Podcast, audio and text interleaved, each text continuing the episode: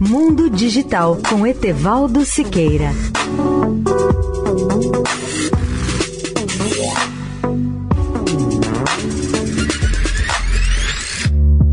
Olá, ouvinte da Eldorado. A privatização do espaço parece estar começando para valer e causa deslumbramento em muitas pessoas, pois o que antes era em grande parte domínio de governos, agora é cada vez mais domínio da Big Tech e de grandes empresas privadas.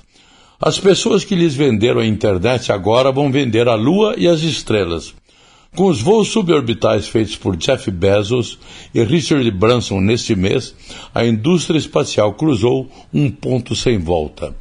O aniversário de pouso da Apollo 11 na Lua, no dia 20 de julho, marcou não apenas um pequeno passo para as grandes viagens espaciais, mas um salto gigante para os bilionários espaciais.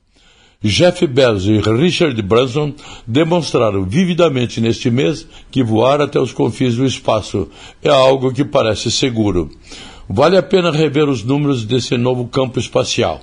Os investidores injetaram 7 bilhões de dólares para financiar startups espaciais em 2020, o dobro de apenas dois anos antes, de acordo com a empresa de análise espacial Tech.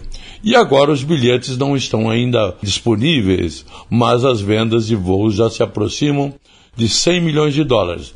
Bezos não disse qual era o preço de cada um, mas acrescentou: a demanda é muito alta.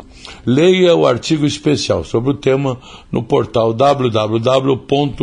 www.mundodigitaltudojunto.net.br. Etevaldo Siqueira, especial para a Rádio Eldorado. Mundo Digital com Etevaldo Siqueira.